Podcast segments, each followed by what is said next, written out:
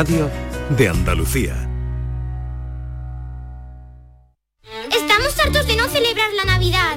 Es que no vino nadie. Si no había ni regalos. Pero este año se va a acabar. Queremos volver a jugar. ¡Esos! Porque todos queremos volver a jugar. ¡Vuelve la Navidad! ¡Vuelve a tiendas MGI! La actualidad y las novedades en salud, las noticias sobre investigación médica, prevención, terapias y un consultorio para responder a tus dudas. Envíanos tus consultas en una nota de voz al 616-135-135. 616-135-135. Por tu salud con Enrique Jesús Moreno. De lunes a viernes desde las 6 de la tarde. Quédate en Canal Sur Radio, la radio de Andalucía. La tarde de Canal Sur Radio con Mariló Maldonado. Flores para Ariana. Cada escuela estaba equipada con todo lo necesario, salvo pizarras. Eran demasiado voluminosas y difíciles de esconder. Todo el material provenía del vecino Pakistán. Una vez, cada dos meses, dos maestras acompañadas por un taxista de máxima confianza que se hacía pasar por su mahram, cruzaban la frontera y en uno de los bazares de Peshawar, la ciudad fronteriza, compraban todo lo necesario para posteriormente introducirlo por los canales habituales de contrabando. Una vez dentro del país, el material era repartido por las diferentes escuelas clandestinas. En todas había falsos techos o dobles fondos en los armarios o huecos en el suelo que servían para ocultarlo todo. Así que si aparecía de improviso una patrulla de talibanes en la casa, lo único que se encontrarían sería a varias niñas pequeñas jugando y a una mujer cocinando. Lo habitual en una casa afgana. Era imposible que sospechasen absolutamente nada. Antonio Pampliega. Y hoy está con nosotros, secuestrado en Siria durante 299 días, hace seis años. Ha participado, bueno, pues siempre en conflictos bélicos, los ha contado, crisis humanitarias. Y durante su cautiverio, su secuestro en Siria, escribió Flores para Ariana. Han oído un extracto y está ya a la venta. Así que hoy es la novela que queremos presentar aquí en la tarde. Antonio Pampliega, bienvenido. ¿Qué tal? ¿Cómo estás? Hola, muy buenas tardes, Marilo. ¿Cómo estás?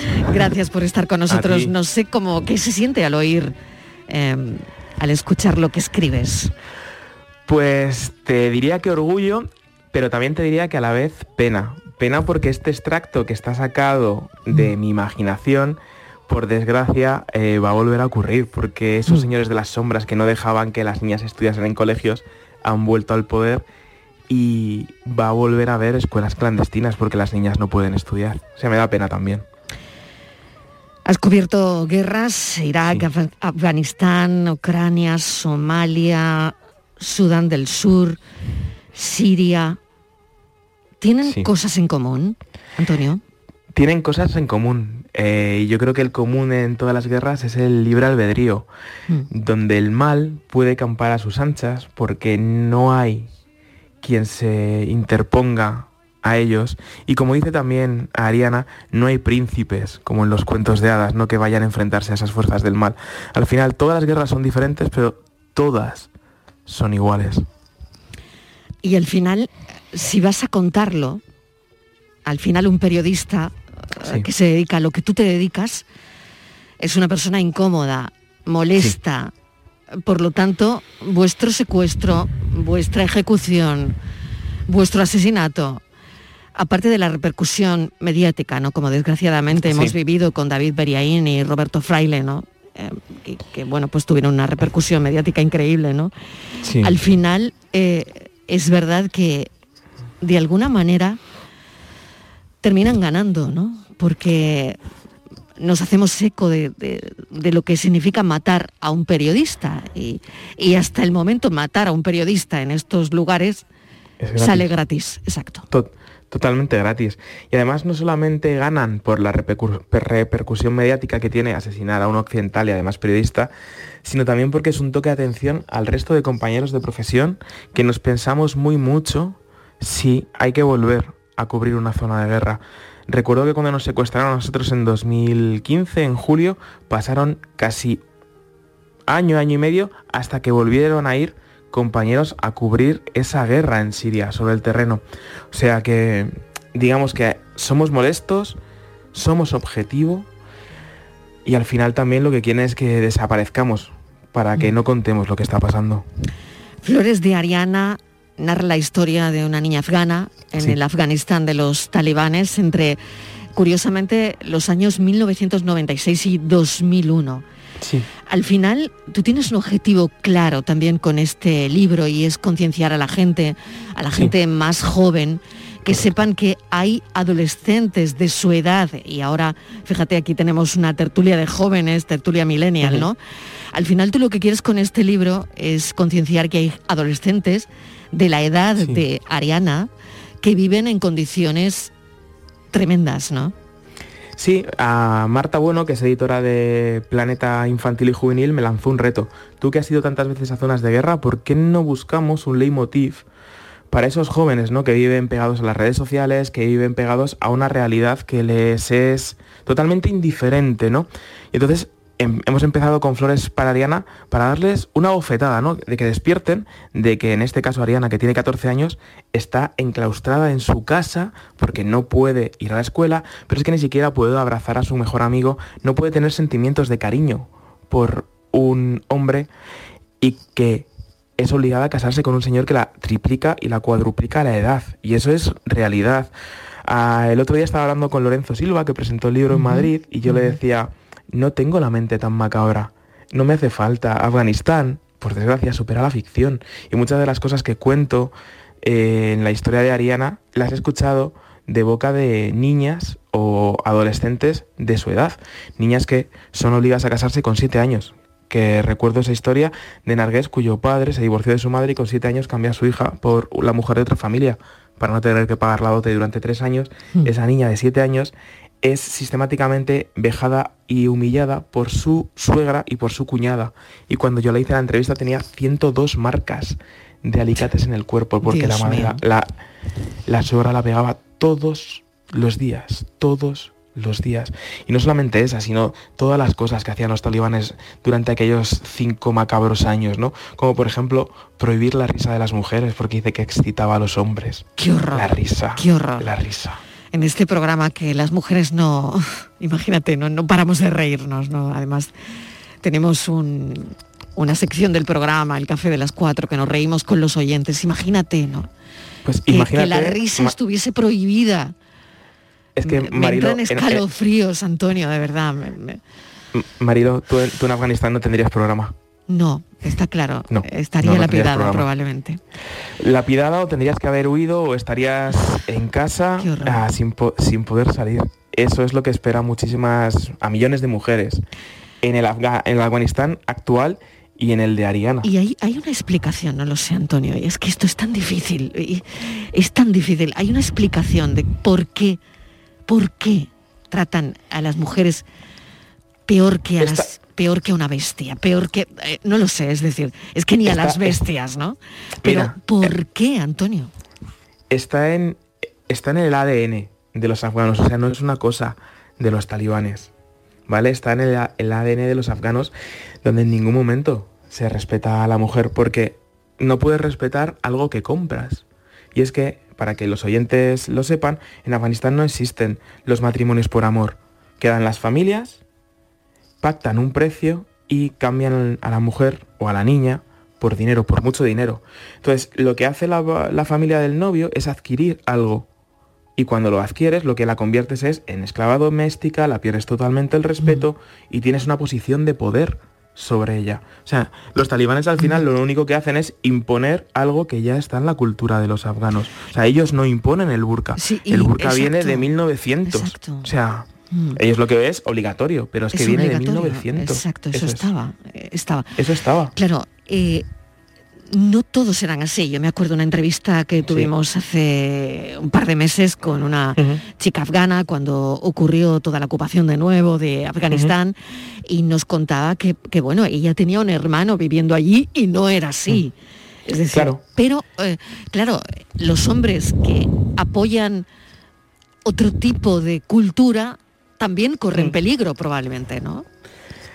No todos los afganos son así, obviamente. Los que han mm. nacido en democracia, los que han tenido la suerte de ir al colegio a educarse, por supuesto, que ven a las mujeres como iguales. ¿Por qué? Porque han ido al colegio con ellas, han trabajado con ellas, entonces no ven eh, digamos que objetos o, ni no le dan ni siquiera valor.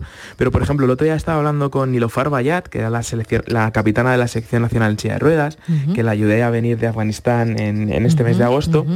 Me decía, cuando nosotros empezamos a jugar al baloncesto en 2003 en Cruz Roja, eh, lo hacíamos al aire libre, ¿no? Porque no teníamos ningún pabellón. Entonces la gente, hombres, se ponían a vernos a través de las vallas y nos empezaban a insultar porque lo que estábamos haciendo iba contra del Islam, que era jugar al baloncesto, y jugaban todas con velo. Entonces, Cruz Roja decidió levantarnos un pabellón para que no tuviéramos que escuchar determinado tipo de cosas. Hmm. O sea, hay de las dos extremos, ¿eh? los jóvenes que se han criado con una cosa y todos los demás que han vivido no solamente con los hmm. talibanes, sino también con los mujahidines, que son exactamente igual que los talibanes, y es que son todos iguales al final.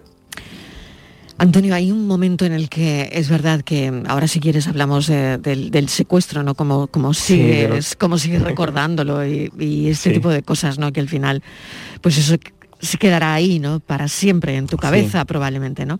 Pero claro, cuando un periodista eh, traspasa una línea que es, es verdad, ¿no? Y nos pasa la de la implicación, ¿no? Acabas de comentar que has traído a, una mujer afgana, eh, bueno, para que realmente eh, sacarlas del, país. En fin, se llama pasaporte Pampliega.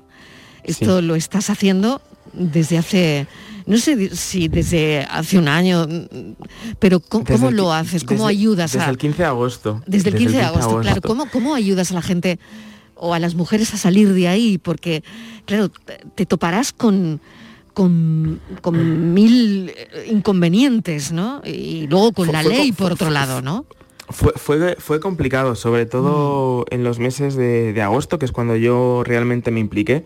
He estado muchas veces en Afganistán, tenía muchos y tengo muchos amigos que son afganos, entonces cuando los, los talibanes vuelven a Kabul me empiezan a escribir, ¿no? Y una de ellas es Nilofar capitana de la selección nacional, eh, trabajadora de Cruz Roja, estudiante de Derecho, es un símbolo para las mujeres, ¿no? Porque cada vez que ganaba eh, la selección en Afganistán algo fuera, era ella quien recogía el trofeo y bueno, pues tenía un discurso muy potente. Entonces, obviamente, cuando entraron los talibanes me dijo, Antonio, sácame de aquí.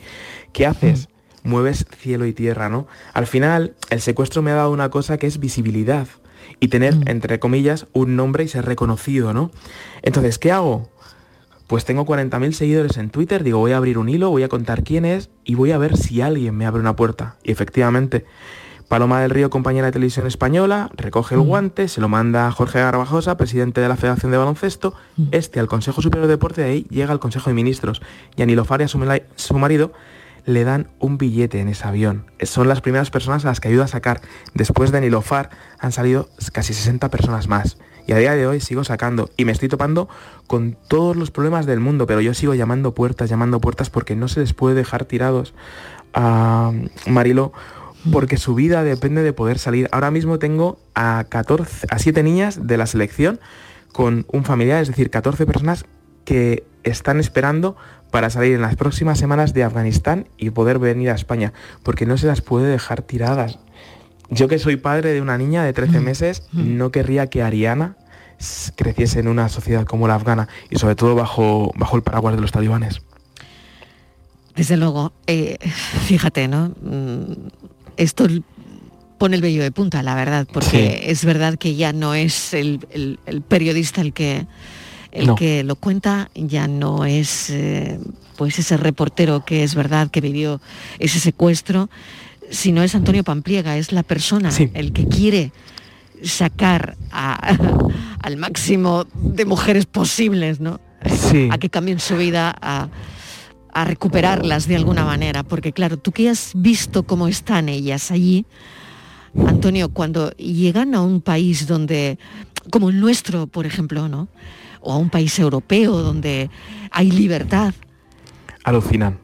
Claro. O sea, Nilofar, que sale de Kabul y que había viajado, ¿eh? ya había estado en Tailandia, en Indonesia, jugando eh, campeonatos de, de, Asia de baloncesto, ella está viviendo en Bilbao. Y solamente hay que seguirla en sus redes sociales, que es Nilofar Bayar, para ver las, las, fotos que pone. El otro día estaba haciendo una foto de un señor haciendo piragüismo en la ría de Bilbao, porque le mm. extraña, porque no lo había visto nunca, porque el otro día estuvo comiendo pescado y nunca había comido pescado en su vida. Todo le sorprende. ¿Qué pasa? Que esas fotos llegan a sus compañeras de equipo. Y claro, me escriben a mí por privado luego en WhatsApp y me dicen, Antonio, por favor, no te olvides, por favor, sácanos de aquí, por favor, nosotros también queremos vivir como un hilofar. Y claro, eso te lo vas quedando tú y sí, como tú decías, ¿no? Yo he sido periodista de guerra, soy corresponsal de guerra, pero sí persona y esos mensajes todos los días por la mañana te da una sensación de también de, de compromiso y también de responsabilidad porque si no salen, entre comillas, la culpa va a ser mía y me voy a quedar con esa angustia de las he condenado a vivir ahí, ¿no? Entonces, ahora sigo ayudando y yo recuerdo esas semanas, esas dos semanas frenéticas, que yo estaba de, vacaciones en Lisboa y en Oporto con mi familia, enganchado al teléfono, sacando al máximo de personas posibles. Y si no saqué a más es porque hubo un terrorista suicida que se inmoló, porque tenía otras cuatro familias en la puerta para salir. Y te quedas con esa espina. Todo esto, eh, Antonio, sí. tiene que ver con tus meses, 10 meses de, cautiverio. Eh, ¿tiene, ¿tiene, algo que ver? Eh, has, visto, no sé, le has visto la cara al miedo. Hoy estábamos hablando de miedos, de otros miedos, ¿no? Diferentes de las películas de miedo. Pero es que lo que a ti te pasó fue algo tan... Ya. Bueno, al final suerte detenerte, ¿no? Y suerte de que lo pudieses contar, ¿no? más, que, más que el miedo, a mí lo que me ha motivado para hacer esto es pensar que a mí me ayudaron. O sea, yo no salí de mm. Siria porque un día me abrieron la puerta, sino que alguien me ayudó a salir de allí. Entonces yo estoy agradecido y mi forma de agradecerlo es que a mí me han dado una segunda oportunidad y yo lo estoy intentando hacer con otras personas. No puedo ser indiferente, porque si conmigo hubieran sido indiferentes seguiría en el mismo agujero de Siria. Y también he visto, he visto quién son los talibanes, he estado con ellos en Afganistán. Y como te he dicho antes, yo no viviría ahí ni loco. Yo creo que una de las imágenes de ese, de ese agosto que hemos vivido todos eran esos tres jóvenes que se subieron al tren de aterrizaje de un avión norteamericano y cayeron al vacío. ¿Qué persona en su sano juicio se sube a un tren de aterrizaje cuando sabe que si se cae tiene la muerte segura? ¿Por qué huían? Yo creo que porque nadie, nadie quiere vivir con, con ellos, con los talibanes. Entonces, yo tengo la oportunidad de intentar ayudarlas, de llamar a puertas y si sacamos a 14 personas, son 14 personas más que le han dado esquinazo a ese régimen. Mm. Y Antonio, ¿has pensado volver a primera línea? Porque no lo sé, al final tú estás en una línea donde quizás estás ayudando de la misma manera que si estuvieses contando también un, un conflicto desde primera línea. Y luego no sé qué sientes cuando, bueno, es absurda la pregunta, ¿no? sentir la muerte de periodistas, ¿no? Como David Beriaín o eh, Roberto Fraile, ¿no? Pues en fin, todo, toda la emboscada, todo lo que ocurre ahí. Eh, eh, lo poco que sabemos, Antonio, lo poco que sabemos de lo que pasó, lo poco que sabe su familia, ¿no? Ya. De lo que ocurrió verdaderamente, ¿no? Mira, yo conocí, conocía a los dos, conocía a David, había coincidido varias veces con él, pero Roberto para mí era como si fuera un hermano. Te voy a contar una anécdota. En 2012, en diciembre, estábamos Roberto Fraile, eh, José Manuel López y yo en la ciudad de Alepo, en la ciudad vieja, haciendo un reportaje y nos cruzamos con una patrulla de soldados rebeldes que fueron a primera línea de combate. Nosotros fuimos detrás a grabarle y en un momento dado nos estalla una granada.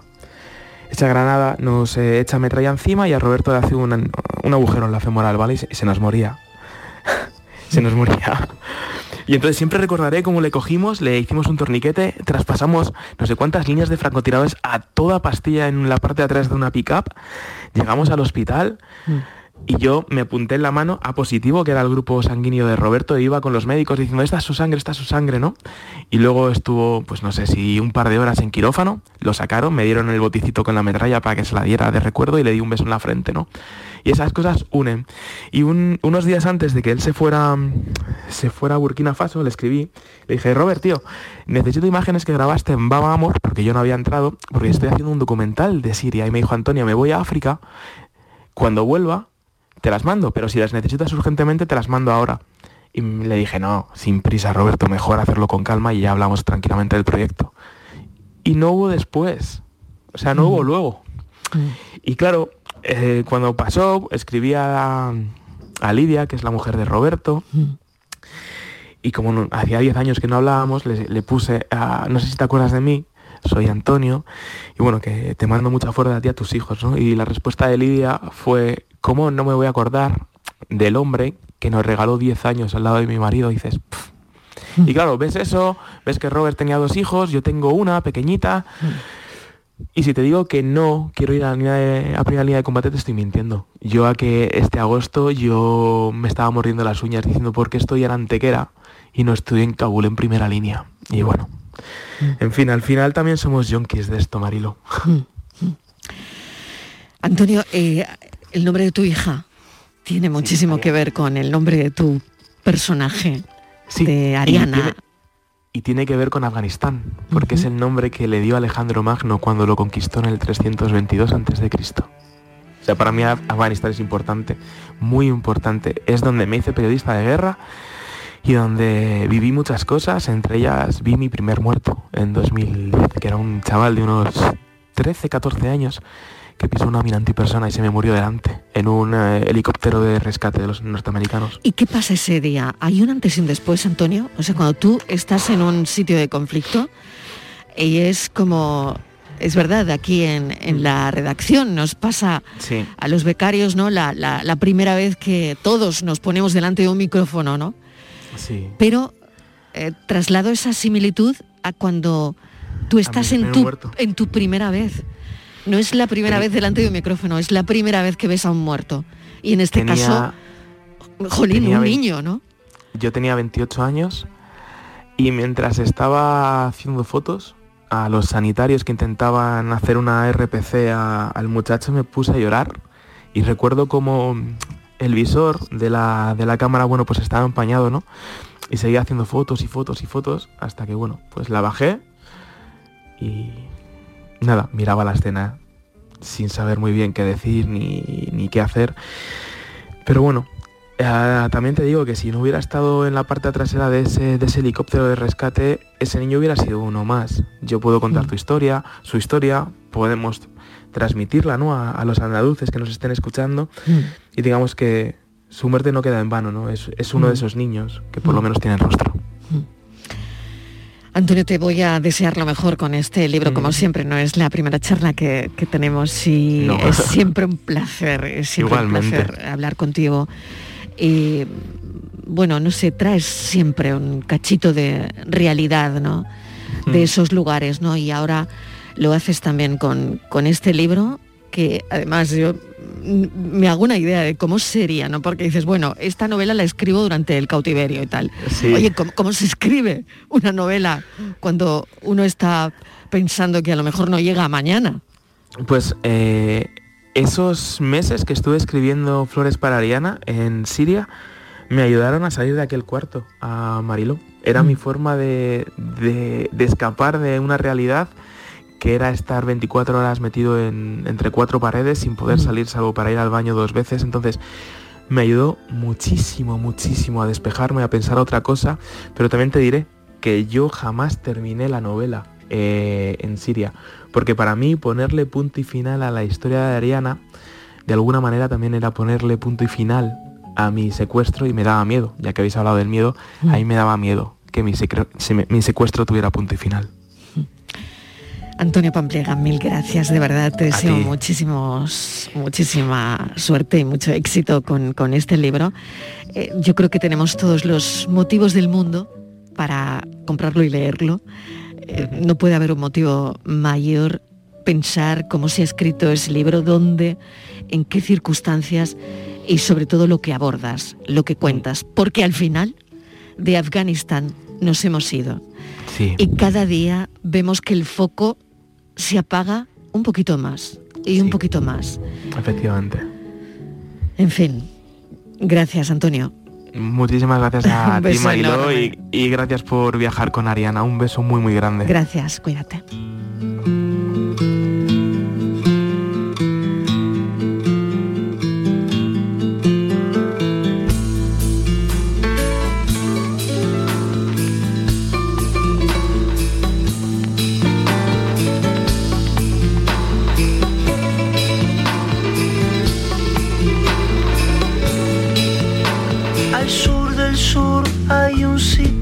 Que está olvidado, que está cerrado como un baúl.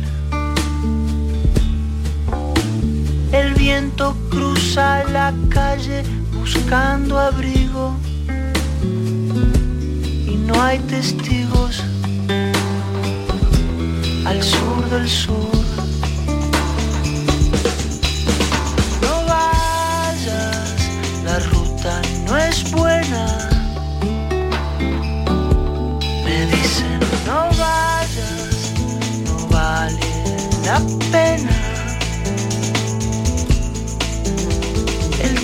Al sur del sur se ha detenido,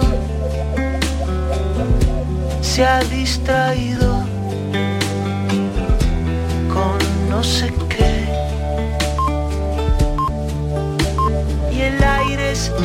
una gelatina tan cristalina que no se ve.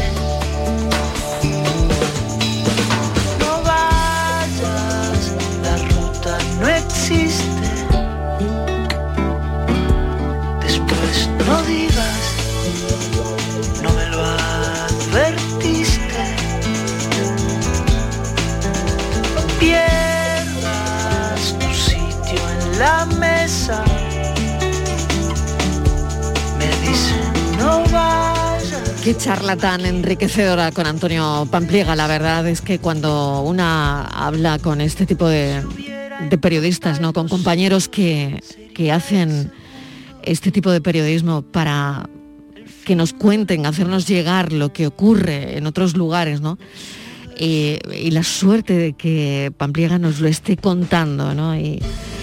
La verdad es que Virginia es valiosísimo, es valiosísimo y un y una charla, la verdad, mm, que merece mucho, muchísimo la pena. ¿eh? Un baño de realidad y, la voz con la que lo cuenta, lo comentaba aquí en el, estudio, en el control con, nuestro realizador, con Frank, esa dulzura que transmite contando cosas tan durísimas. Tan duras, Eso sí que da miedo, eso sí que es terror, lo que tuvo que pasar. Y, todo lo que, lo que lleva a sus espaldas, eso sí que es terror. Y esa voz tan dulce, tan dulce, que es capaz de contar esas cosas tan duras. Pues Pampliega ha estado con nosotros aquí en la tarde contándonos que tiene un nuevo libro, Flores para Arianna. Y hemos decidido que hoy el fotoperiodista que nos acompaña, ya saben que le damos muchísimo valor, mucha importancia a los fotoperiodistas que nos hacen llegar, nos eligen la foto del día. A veces es una foto de algo muy nuestro o a veces es una foto de algo lejano. Pero da igual, porque queremos incluir esas fotos siempre en la tarde. Y hoy hemos puesto esa foto muy cerca, muy cerca de la entrevista de Antonio Pampliega. Así que Virginia, cuando quieras. La imagen de hoy es la propuesta por Andrés Carrasco, fotógrafo algecireño, corresponsal de la agencia EFE en el campo de Gibraltar. También imparte talleres con la Fundación Márgenes y Vínculos. A lo largo de su trayectoria, Carrasco ha sido testigo gráfico de primer nivel de la realidad del campo de Gibraltar en general y del drama de la inmigración en particular. Así lo avalan numerosos reconocimientos, entre ellos el Premio Andalucía de Periodismo, el Andalucía de Migraciones o el Premio Foto Aquae y National Geographic. Y ya saben nuestros oyentes que pueden ver la foto del día en nuestras redes sociales. En Facebook, La Tarde con Mariló Maldonado y en Twitter, arroba La Tarde Mariló. Hola, buenas tardes. ¿Qué tal? Pues nada, la fotografía que me gustaría a mí comentar en el día de hoy es una fotografía de Carlos Rosillo, eh, del diario El País, Y es una foto que me ha llamado mucho la atención porque bueno, está realizada allí en el Mirador de Tajuya, allí en La Palma. Y la verdad que, impresiona, ¿no? De que en este puente, pues la cantidad de turistas que, han ido, que han ido allí a este mirador concretamente, para ver pues bueno lo que lleva ya cinco semanas, que es la erupción del volcán. En estas semanas hemos estado viendo la cara más amarga, que son la gente que vive allí, que bueno, que, han sido afectadas por el tema del volcán. Y bueno, y ahora esta es pues la otra cara, ¿no? La otra cara, la cara del turismo y bueno, eh, pues donde la gente va a disfrutar de un fenómeno de la naturaleza, ¿no? Y la foto, pues la verdad que me ha llamado mucho la atención porque se ve el mirador, una foto hecha desde arriba y, se ve la cantidad de gente y turistas y, el fondo del volcán, pues en su, en su máximo esplendor. Venga, muchas gracias. Gracias a los fotoperiodistas que nos acompañan en este programa cada día. Esta no es la hora, suele ser las tres y media de la tarde, pero hoy con la entrevista a Antonio Pampliega queríamos eh, acercarles también eh, lo que hacemos aquí con el fotoperiodismo.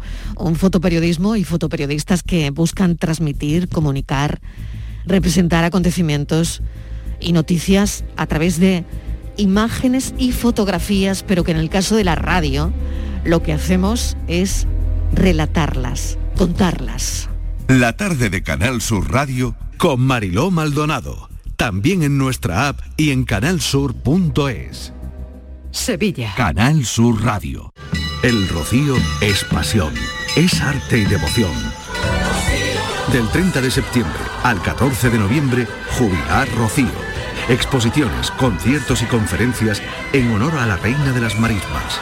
Toda la información en jubilarrocío.com. ¿Sabías que no tienes por qué convivir con el dolor? La Clínica HLA Santa Isabel te ayuda a aliviar tus molestias con su nueva unidad contra el dolor. Este nuevo servicio ofrece tratamientos para el dolor crónico como hernias discales, dolor lumbaro cervical, cefaleas, trigémino, artrosis y otras patologías. Pide tu cita en la Clínica Santa Isabel al 954-570-004 en Luis Montoto 100. HLA Santa Isabel cuida de ti. Un Mercedes-Benz tiene que estar siempre impoluto por eso, y para que puedas reparar cualquier golpe, por pequeño que sea, te ayudamos con hasta 150 euros de descuento sobre la franquicia de tu seguro. Y para que no te quedes sin coche en ningún momento, tendrás a tu disposición un vehículo de sustitución durante ese día totalmente gratis. Concesur y Fervial, tus concesionarios Mercedes-Benz en Sevilla. El podólogo puede realizar tratamientos quirúrgicos que afectan al pie. Puede diagnosticar, tratar y prevenir cualquier patología relacionada con los pies, así como prescribir medicación. Igualmente puede realizar pruebas diagnósticas radiológicas o ecografías en el pie. Ponte en manos de profesionales sanitarios titulados en podología. Colegio Profesional de Podólogos de Andalucía.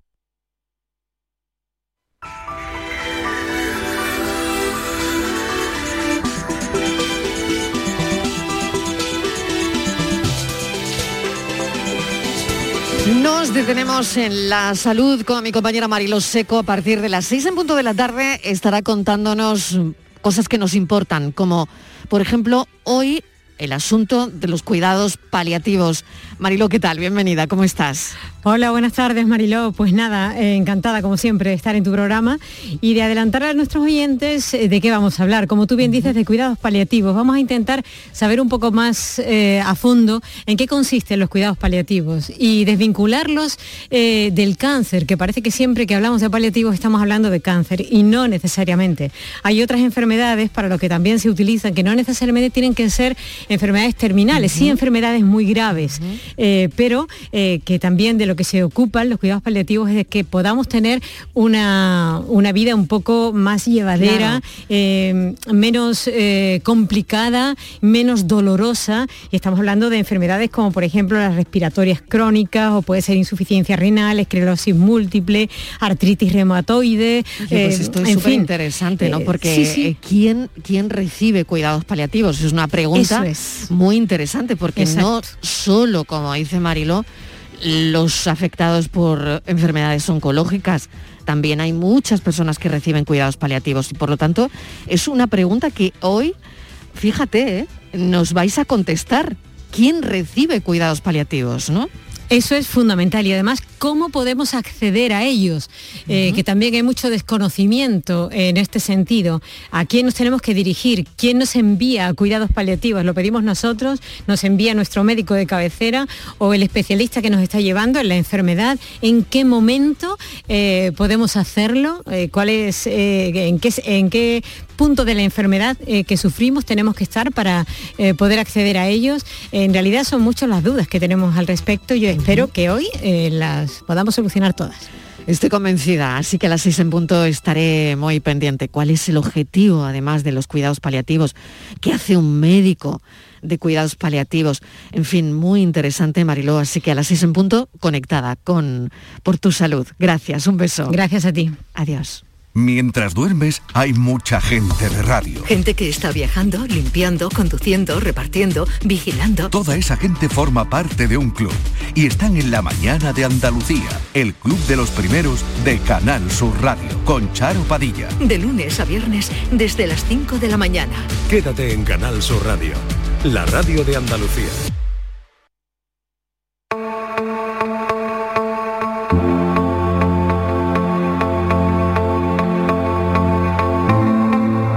Tarde de Canal Sur Radio con Mariló Maldonado.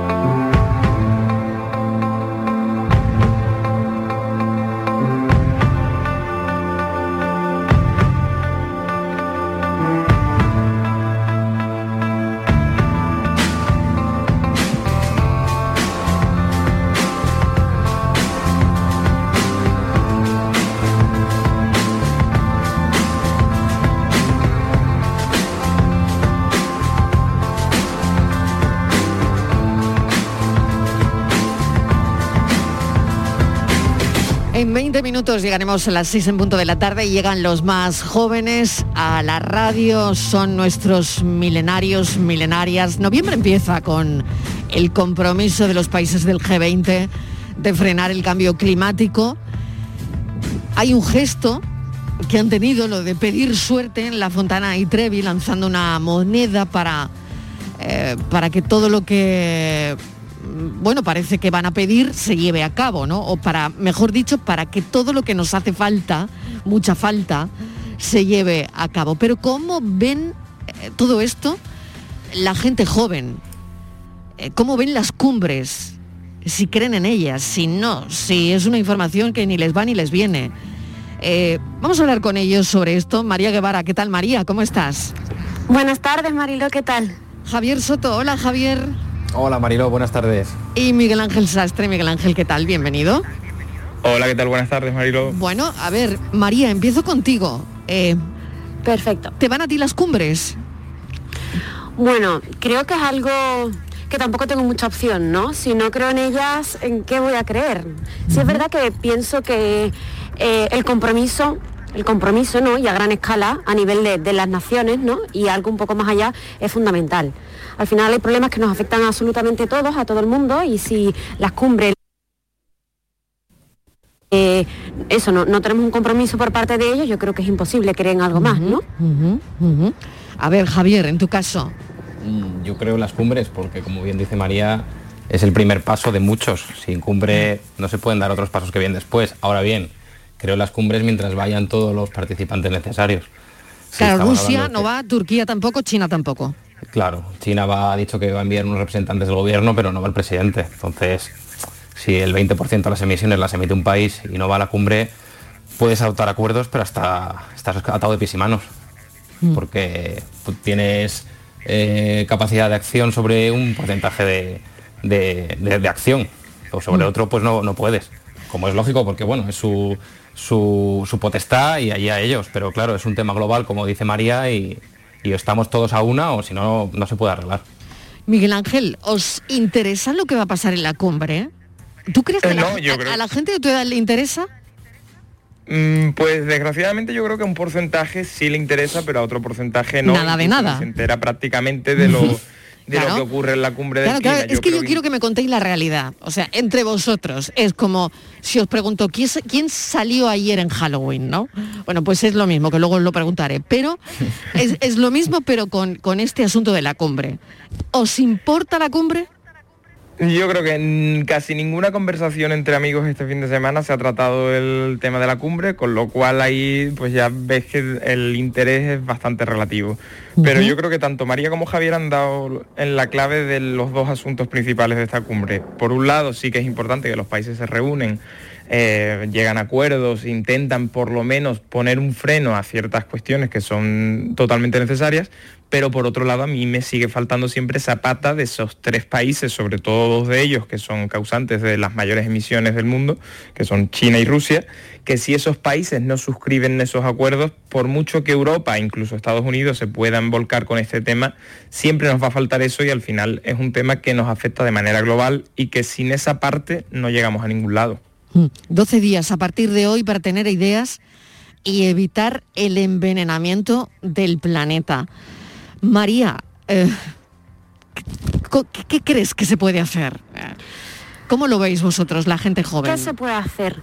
Em, yo creo, ¿no? Mirando mi círculo, mi familia, mis amigos, sobre todo como tú dices, ¿no? La gente de nuestra edad. Si es verdad que a nosotros no nos importa tanto eh, el cómo lo hagan, sino el que hagan. ¿No? O sea, obviamente, mm, probablemente nadie sepa eh, de mis amigos la cumbre que, se- que ha habido, el acuerdo que se ha llegado, lo- los países que se han comprometido y no está en nuestro boca a boca. Pero si a cada uno de nosotros nos pregunta si nos interesa o estamos eh, concienciados ¿no? sobre el, el cambio climático, por supuesto te van a decir que sí. Si es verdad que toda la tramitología que hay en medio, pues es verdad que nos aburre un poco por eso, ¿no? Por la falta de compromiso. Porque, se cuenta acuerdos- aburrido.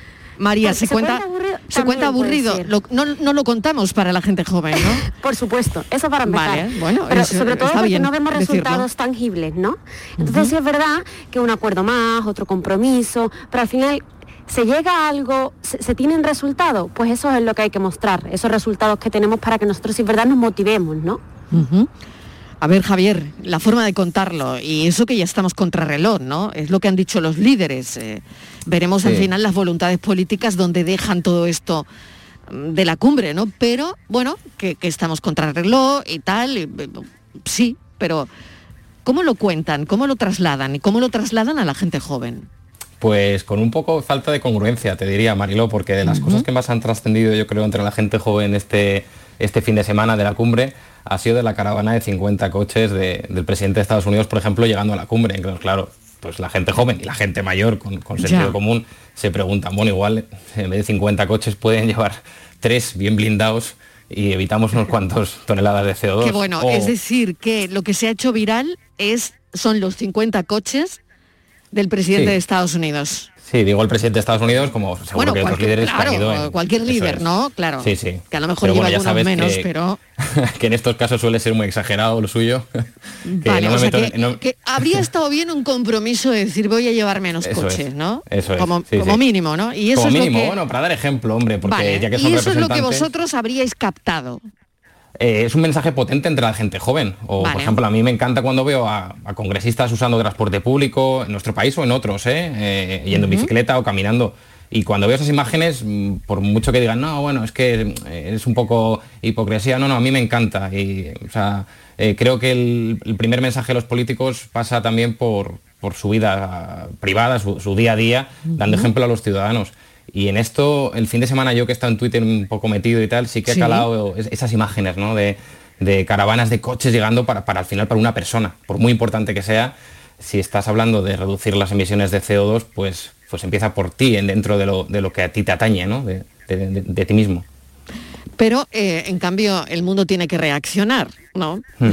Y entonces, Miguel Ángel, no sé cómo casa, es verdad lo que está diciendo Javier Soto, con eh, ese lema de el mundo tiene que reaccionar. Sí, a ver, yo creo que los políticos y los gobernantes tienen que ser bastante inteligentes en este tema y ser bastante conscientes de que al final las medidas que toman muchas veces repercuten de manera directa en el ciudadano medio y a la gran empresa o al, al- al gobierno de turno no le afecta tanto. Es decir, por ejemplo, las medidas restrictivas del uso del coche, que están muy bien porque sí que es verdad que dis- disminuyen la contaminación, muchas veces a quien afectan de verdad es al ciudadano medio. la gran empresa o el gobernante de turno prácticamente no lo nota. Entonces, ese tipo de gestos, pues un alcalde de una ciudad que en vez de ir en coche oficial a todos los sitios, prefiere ir andando a ciertos lugares mm. y desplazarse a pie, pues ese tipo de gestos sí que por lo menos denotan que hay una cierta conciencia. O que, por ejemplo, pues en Madrid ahora mismo, a partir de 2021, entra en vigor una nueva ordenanza en la que los coches sin etiqueta no van a poder entrar dentro del perímetro de la M30. Eso es verdad que hay muchísimas personas a las que les va a afectar en su día a día porque estaban acostumbrados a coger el coche, etcétera, etcétera. ¿Qué es lo que se puede hacer para que la calidad de vida del ciudadano no disminuya?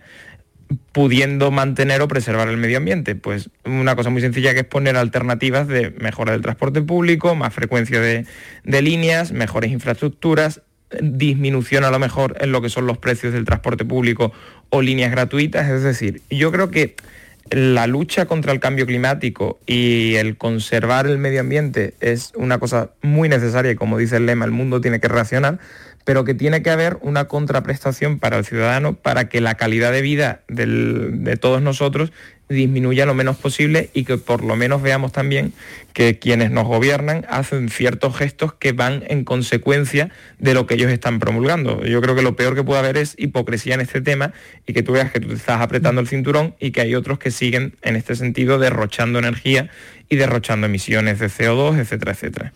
A ver, no sé qué pensáis si alguien quiere contestar a Miguel Ángel, Javier o María.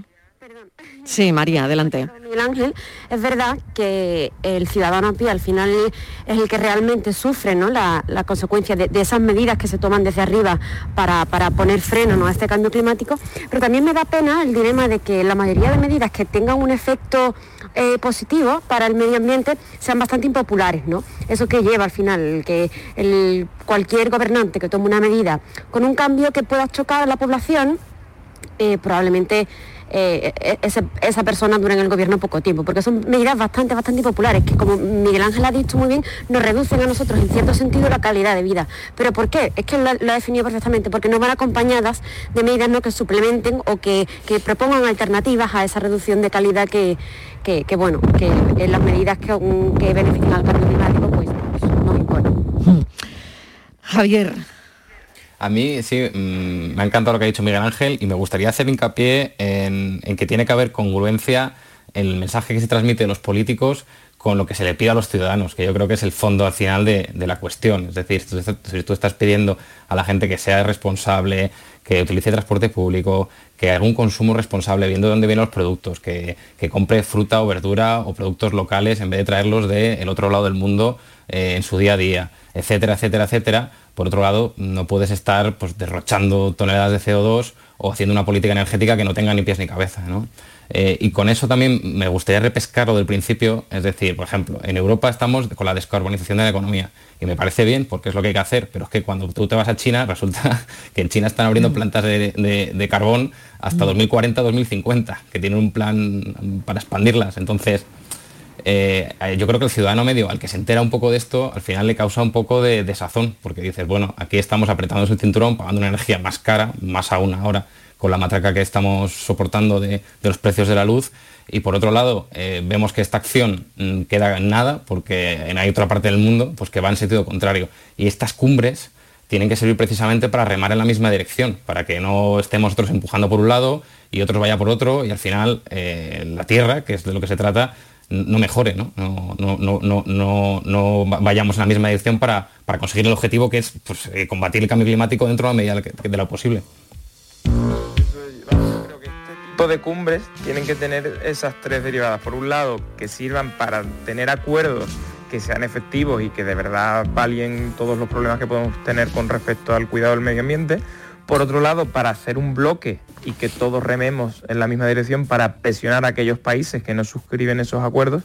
Y tercero, también para que los países que lo suscriben, las medidas que tomen sean consecuentes entre lo que se le pide al ciudadano y lo que el país ofrece. Yo, por ejemplo, a mí me, me llama mucho la atención que hay ciertas instituciones que promueven mucho todo lo que es el, tema sostenible en su día a día, pero después, por ejemplo, en cosas tan sencillas como evitar mm, botellas de agua de plástico eh, a la hora de tener reuniones y eso no lo hacen. Yo he ido, me he reunido en, ministerios, no en ministerios como tal, pero en organismos del Estado que supuestamente promueven todo lo que es el ahorro energético y la concienciación con el clima y después lo primero que hacen cuando llegas en vez de ponerte una jarra con agua, te ponen una botella de agua de plástico que cuando se acaba la, tiras y te vuelven a poner otra. Pues ese tipo de cosas que son pequeñas cosas absurdas son las que deberíamos ir cambiando poco a poco porque ahí sí que no cambias tu calidad de vida.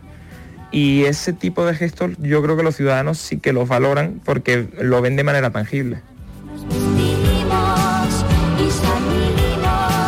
Bueno, me está encantando esta charla porque estoy entendiendo perfectamente que os interesa y, que no de la cumbre y, veo que os interesan muchas cosas, ¿no?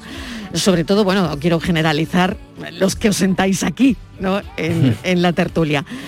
Eh, que tampoco es una tertulia, pero bueno, eh, una especie de tertulia, digamos. Bueno, es un lunes raro, yo decía, pero lunes, eh, lo decía al principio cuando arrancaba el programa, un 1 de noviembre entre quienes se dividen en ir a ver a sus seres queridos ya fallecidos a los cementerios y quienes se recuperan de la fiesta de Halloween, algunos con considerable resaca, ¿no?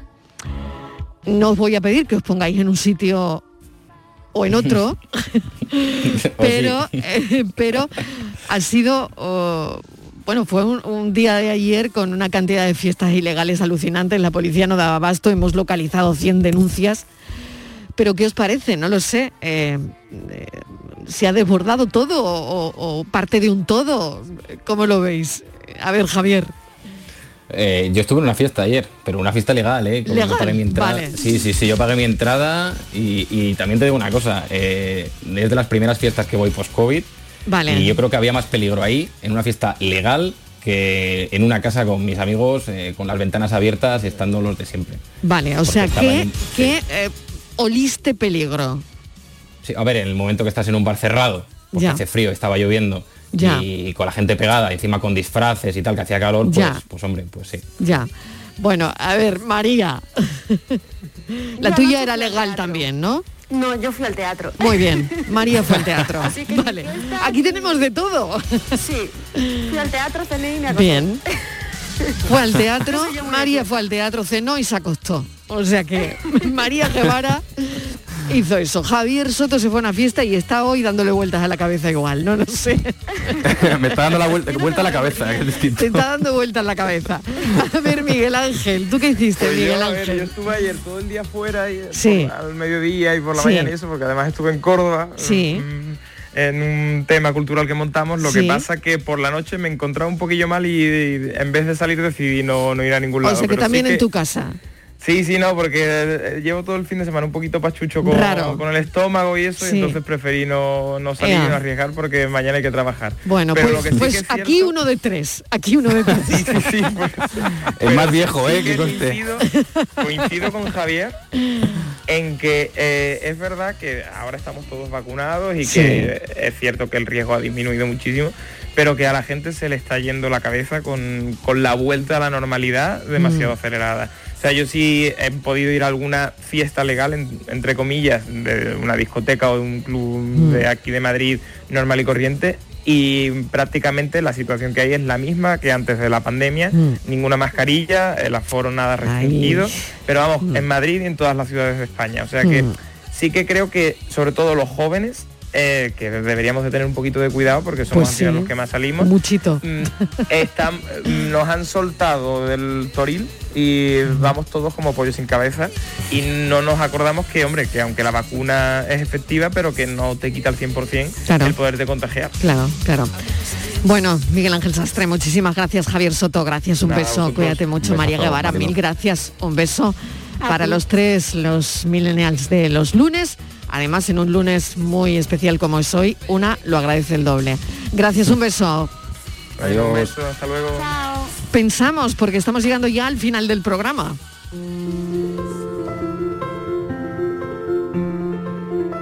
Si pudieran, por ejemplo, vivir una vida distinta y paralela a la que tienen, ¿lo harían? No sé si han escuchado la idea del metaverso, eso de lo que tanto se habla estos días. Me refiero a ese universo digital que están creando a partir de espacios de realidad virtual y que esperan sea un puente con el mundo real. Vamos, que uno se conecta desde su dispositivo y vive como si fuera un personaje del videojuego, pero no un juego cualquiera, su propia vida. ¿No les parece que crear un universo que nos permita trabajar, comunicarnos, aprender, comprar o jugar sin salir de casa cuando tenemos la posibilidad de hacerlo, más que darnos una extensión de la vida, nos quita la que ya tenemos? Hay quien se frota ya las manos pensando en todo lo que podrá hacer en ese increíble universo. Dicen que será un puente con la vida real, pero es que ya tenemos una vida real. Vida, vida, vida toda, vida tanta. Vida llegas y me abrazas, vida entonces llegas vida. Vida mira, vida afuera, vida mágica.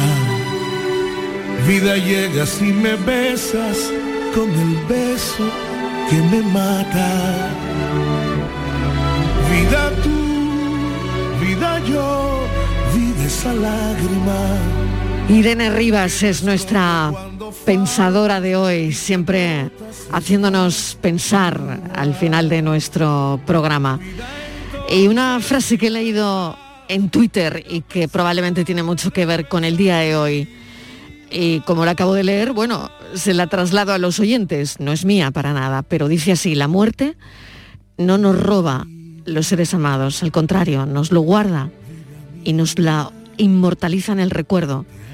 La vida sí que nos roba muchas veces y definitivamente.